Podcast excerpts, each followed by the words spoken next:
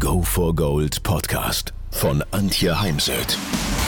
So steigerst du deine Motivation, Lebensfreude, Veränderungslust und mentale und emotionale Stärke.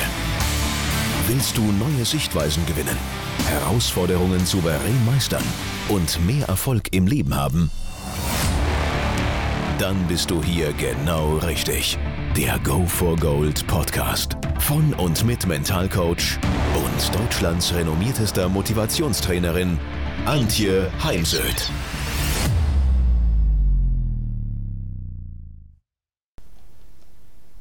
Was kann die Arbeitswelt von Sportteams, Sportmannschaften lernen?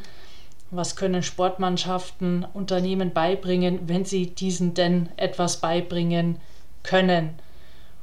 Und ja, man muss natürlich ein bisschen vorsichtig sein. Manches kann man so ziemlich eins zu eins übertragen und manches auch gar nicht. Ich erlebe aber schon, dass äh, Führungskräfte und Unternehmer gerne Strategien und Konzepte aus dem Sport anwenden, ob es jetzt das Thema Mentaltraining ist oder andere Analogien. Als erstes, was ist Teamerfolg? In meiner Welt sind es eben gemeinsam gesetzte Ziele erreichen. Ansonsten gibt es natürlich auch noch die individuellen Ziele, die dann von den vom Teamziel abweichen können, aber eben immer auf das Teamziel einzahlen sollten. Dann ansonsten schafft man sich Probleme. Spannend ist mal drauf zu schauen, wo gibt es Gemeinsamkeiten zwischen Sportteams und Teams in Unternehmen und wo gibt es Unterschiede. Ähnlich sind sich Profimannschaften und die Wirtschaft in den Bereichen Fleiß, Engagement, eben Ziele haben und gemeinsame Regeln und Werte. Und es braucht in allen Bereichen des Lebens immer ein bisschen Glück. Wo gibt es Unterschiede? Im Sport ist man jeden Tag gemeinsam auf dem Platz, gemeinsam im Training und das ist natürlich in den Unternehmen teilweise ganz anders, vor allem jetzt in den letzten zwei Jahren. Während der Corona-Zeit haben sich manche, wenn überhaupt, dann nur online gesehen. Aber wenn man eben jeden Tag gemeinsam trainiert, dann erlebt man auch Emotionen gemeinsam. Also das Leiden, die Schmerzen, aber auch die Freude, hat so schön auch Markus Eisenbichler in Peking gesagt, als ähm, es im Teamwettbewerb mit den Damen eben daneben ging wegen der Disqualifikation. Und ähm, man gewinnt eben gemeinsam und man verliert auch gemeinsam. Im Sport sind Stärken und Schwächen klarer, sichtbarer, weil man eben auch einfach mehr zusammen ist und in, zum Beispiel gerade im Fußball äh, natürlich genau drauf geschaut wird, was äh, macht ein, den, den Fußballer aus, auf welcher Position ist er, kann er am besten glänzen oder ist er für die Mannschaft am wertvollsten. Ich wünschte mir mehr davon in, in der Wirtschaft, dass wir auch mehr auf die Stärken schauen, weniger auf die Schwächen. Und manchmal frage ich mich, was noch passieren muss, damit das endlich umgesetzt wird. Aber darum soll es jetzt heute nicht gehen. Dann erlebt man Niederlagen im Mannschaftssport zusammen. Also da liegen dann mehrere zusammen auf dem, am Boden und sind enttäuscht und manche weinen auch. Das ist in der Wirtschaft eben auch nicht immer so.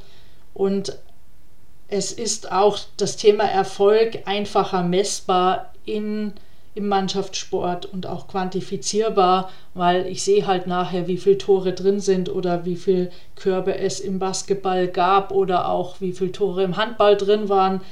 Das ist einfach messbar. Und auch, wir kennen im Sport kein virtuelles Arbeiten. Ja, es gab vorübergehend äh, mal äh, Online-Training, also auch im Fußball, aber das äh, war ja alles im Vergleich zur Wirtschaft nur vorübergehend.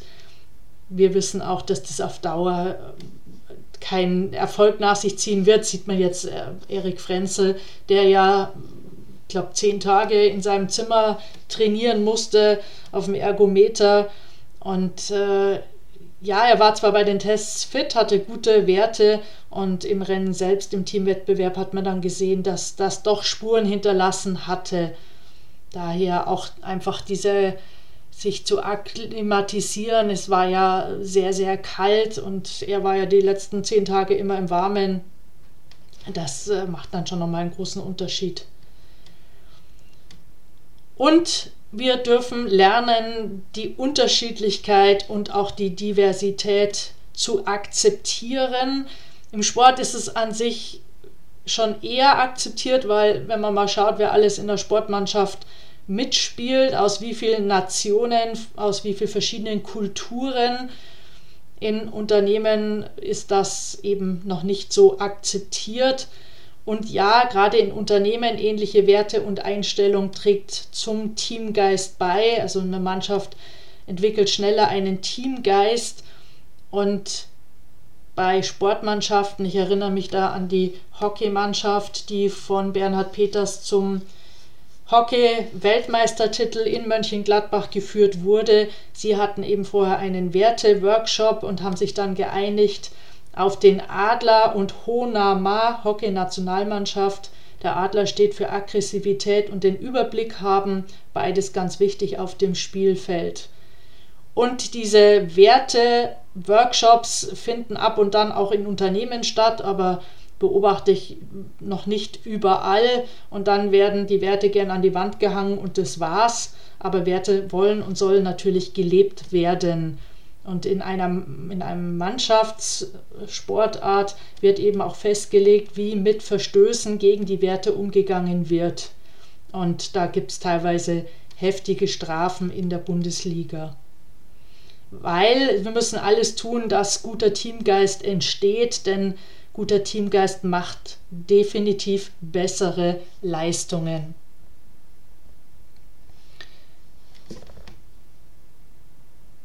In jedem Büro in der Wirtschaft gibt es verschiedenste Stärken, Schwächen und Fähigkeiten, die ein Manager oder eine Führungskraft in den Griff bekommen muss. Gelingt das nicht, hat das natürlich massive Folgen und Konsequenzen für das Team. Man erkennt es dann von außen an der mangelnden Harmonie, wobei Harmonie, Vorsicht, kann auch zur Falle werden aber die Arbeitsmoral sinkt, das Arbeitstempo reduziert sich, um jetzt nur einige Folgen zu nennen. Und daher ist es als Unternehmer, als Manager und Führungskraft von entscheidender Bedeutung, die unterschiedlichen Stärken im Team zu erkennen und auch für Aufgaben und Rollenklarheit zu sorgen. Denn im Business Coaching merke ich immer wieder, dass einigen äh, die Rolle und auch die Aufgaben nicht wirklich klar sind. Und das führt dann eben teilweise auch, dass man zu viel macht, führt auch zu Überforderung, zu Stress, zu Belastung. Und gerade als Führungskraft, und das kann man so wunderbar von Trainern im Fußball lernen, ein Pep Guardiola, ein Jürgen Klopp, die wissen genau, nicht sie schießen die Tore, sondern eben ihre Mannschaft. Und daher machen sie sich in der Wirtschaft immer wieder klar, dass sie nicht alles allein machen können, dass sie delegieren müssen und dass sie ihrem Team vertrauen. Und sind jetzt ganz viele in meinen Augen ganz gewichtige Themen. Dieses Vertrauen gibt es ja auch mein Buch Vertrauen entscheidet, sich auch mit dem Team mal darüber auszutauschen, wie zahle ich denn auf das Vertrauen ein als Führungskraft und wo buche ich ab im Sinne von sich bewusst machen, sensibilisieren und nicht alles alleine machen. Was ist denn eigentlich die Aufgabe schlechthin einer Führungskraft? Frage, die ich immer wieder stelle in meinen Führungskräftetrainings. Und da kommt alles Mögliche, aber selten die Antwort, dass ich Mitarbeiter erfolgreich mache. Das ist in meinen Augen die Aufgabe schlechthin einer Führungskraft, dass ich meine Mitarbeiter erfolgreich mache. Michael Jordan, einer der größten Basketballspieler aller Zeiten, hat mal gesagt, Talent gewinnt Spiele, aber Teamwork und Intelligenz gewinnen Meisterschaften. Und in ähnlicher Weise können Sie in der Wirtschaft kurzfristige Ziele erreichen, wenn sie alles selbst machen, aber langfristig brauchen sie schon auch die individuellen Stärken der Mitarbeiter des Teams im Team, damit das Team ihnen hilft, die nächsten notwendigen Schritte zu machen.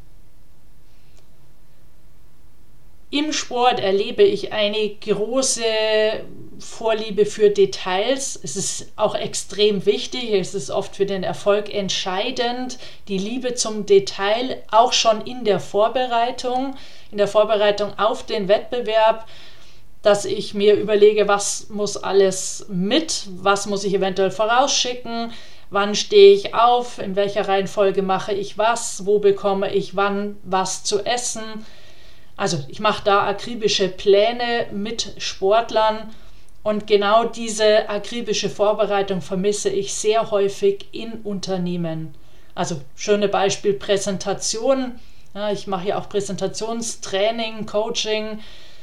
Wie oft hat jemand die Präsentation, die gewichtige, die, die wirklich wichtige, entscheidende Präsentation, die er in einer Woche beim Kunden halten muss, vorher geübt? zumindest mal auf dem iPad gesprochen und dann diese Aufzeichnung jemanden gezeigt oder mit dem Team nochmal sich angeschaut, um da ein Feedback zu bekommen, ob ich noch irgendwas Entscheidendes vergessen oder übersehen habe oder ob es zum Beispiel im Wording bessere Formulierungen gäbe. Und auch so dieses Denken, ich meine, im Sport, da wird fünf, sechs Mal die Woche trainiert, um dann am Tag X, dann, wenn es drauf ankommt, die bestmögliche Leistung abrufen zu können. Wir schicken einen Mitarbeiter in eine Fortbildung und glauben dann, wenn er zurückkommt, jetzt sitzt es, das kann er jetzt. Und dem ist halt nicht so. Wir müssen dann auch dem Mitarbeiter die Chance geben, das, was er gelernt hat, zu üben oder zum Beispiel den eigenen Teammitgliedern nochmal vorzustellen, denn alles, was ich gelernt habe und dann nochmal in meinen eigenen Worten an andere weitergebe, führt zu einer weiteren Lernschleife. Also daher überprüfen Sie mal ehrlich, wie gut vorbereitet gehen Sie in Projekte, gehen Sie zum Kunden, gehen Sie auf die Bühne in Präsentationen um ansonsten dort ja nachzuschärfen, um auch ihre langfristigen Aussichten auf Erfolg deutlich zu erhöhen. Und dazu gehört ja auch, auch immer wieder die Frage, wie hebt sich das Unternehmen, für das ich arbeite oder das ich leite, von anderen Unternehmen der gleichen Branche ab? Und sind die derzeitigen Mitarbeiter die bestmögliche Wahl für ihren Job? Würde ich mal sagen, nicht immer oder häufiger nicht. Ist das Unternehmen solide genug, um auch einen wirtschaftlichen Abschwung zu überstehen? Das hat sich jetzt gerade in den letzten beiden Jahren in Corona-Zeiten äh, gezeigt und ich glaube, manch einer wird jetzt erst geprüft, ähm, auch wenn Corona langsam ähm, nicht mehr das zentrale Thema ist.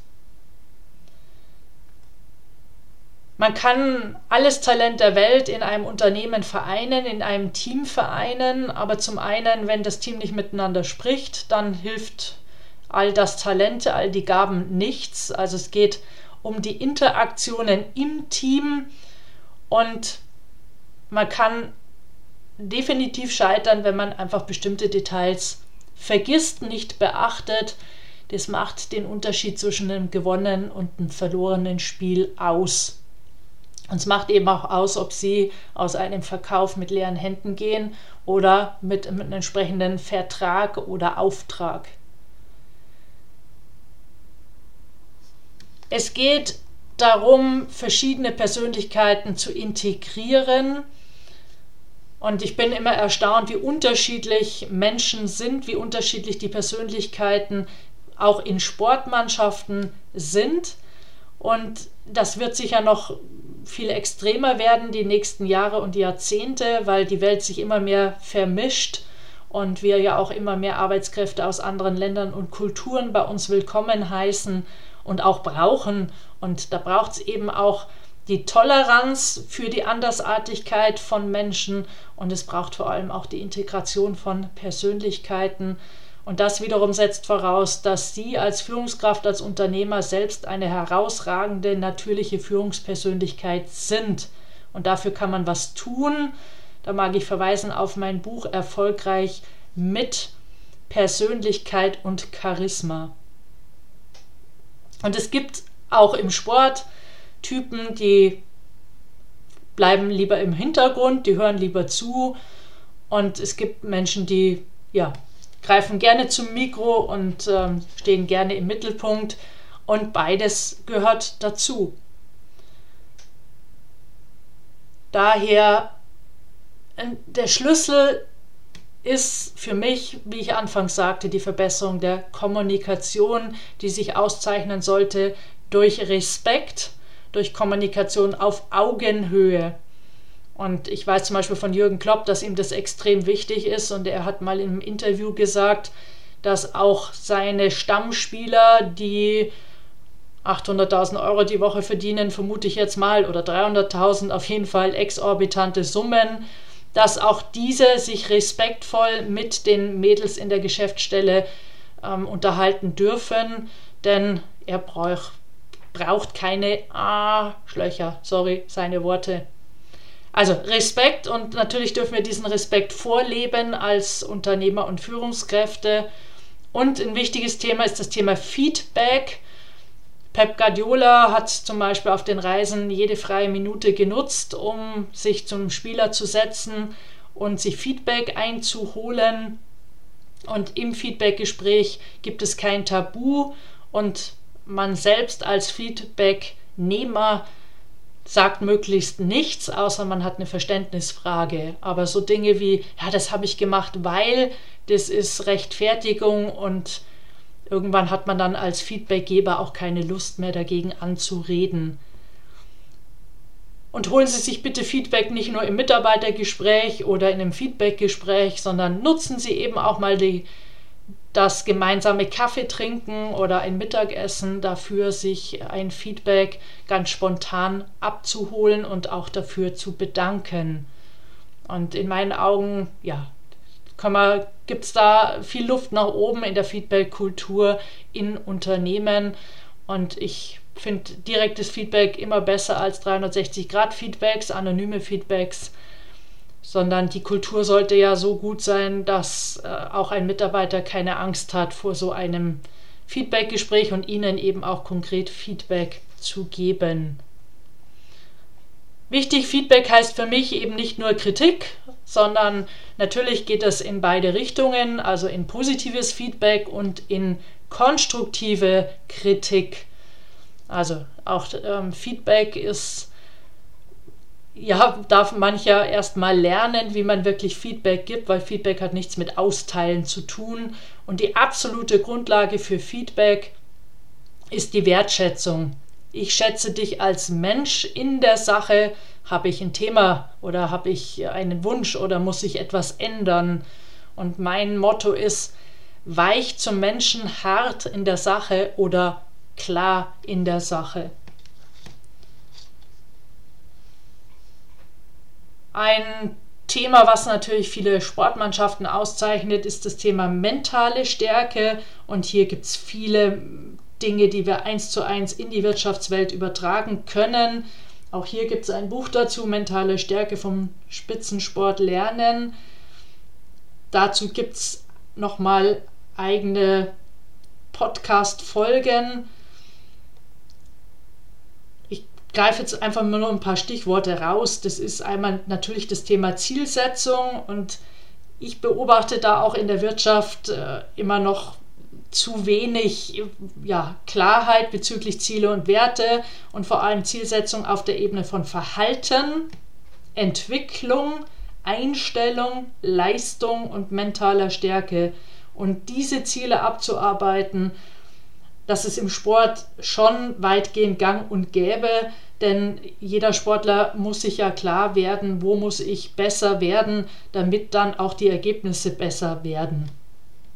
Ähm, denn gerade jetzt, wenn man sich Peking anschaut, äh, da verliert jemand um vier Hundertstel den einen Podiumsplatz. Da muss ich mich nicht für grämen, denn es ist immer auch ein Quäntchen Glück dabei. Gibt's, äh, gerade in Peking gab es sehr viel Stürme und Wind. Ähm, hatte ich gerade das Glück, äh, ohne Windböe runterfahren zu können oder hat mich gerade mal eine Windböe von der Seite erwischt beim Skispringen noch viel stärker ein Thema gewesen oder immer schon auch ein Thema. Daher die Arbeit an ja, dieser, diesen Zielen ist in meinen Augen viel wichtiger als die Arbeit an den Ergebniszielen. Auch die Motivationspsychologie nährt das.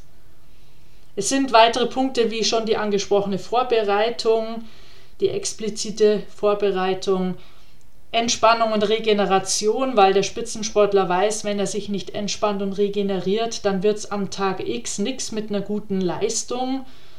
Ähm, darum kümmern wir uns in der Arbeitswelt viel zu wenig. Auch in der Freizeit liegt ja auch in der Selbstverantwortung jedes Einzelnen.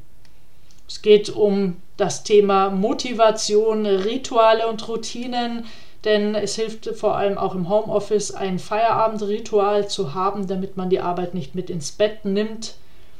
Es geht natürlich um das Thema Emotionsmanagement. Und für mich äh, haben auch Emotionen wie Wut und Zorn eine Existenzberechtigung.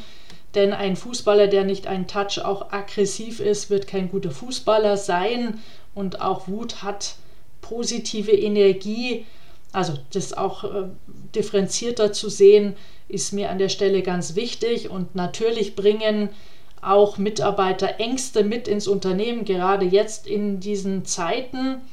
Ähm, bis dato war es Corona und das Thema Infektion und Angst um Angehörige.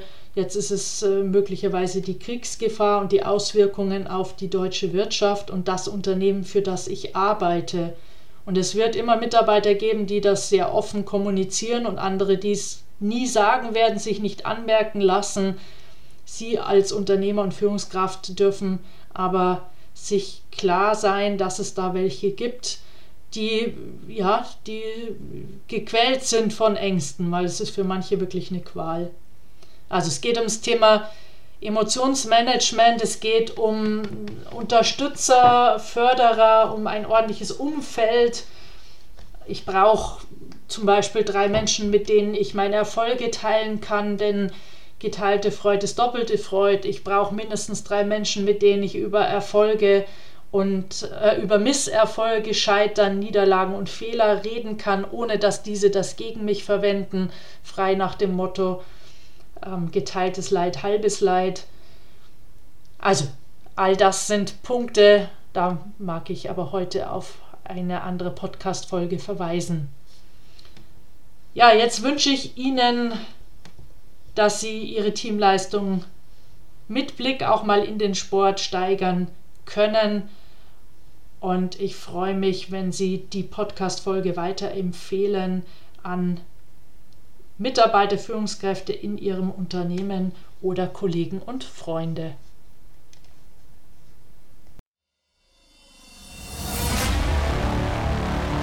Wenn ihr mehr wissen wollt, dann geht auf www.heimsöd-academy.com bzw. www.antje-heimsöd.com.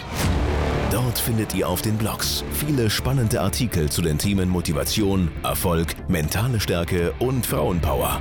Und viele weitere Unternehmertipps. Denkt immer daran, wer will, findet Wege.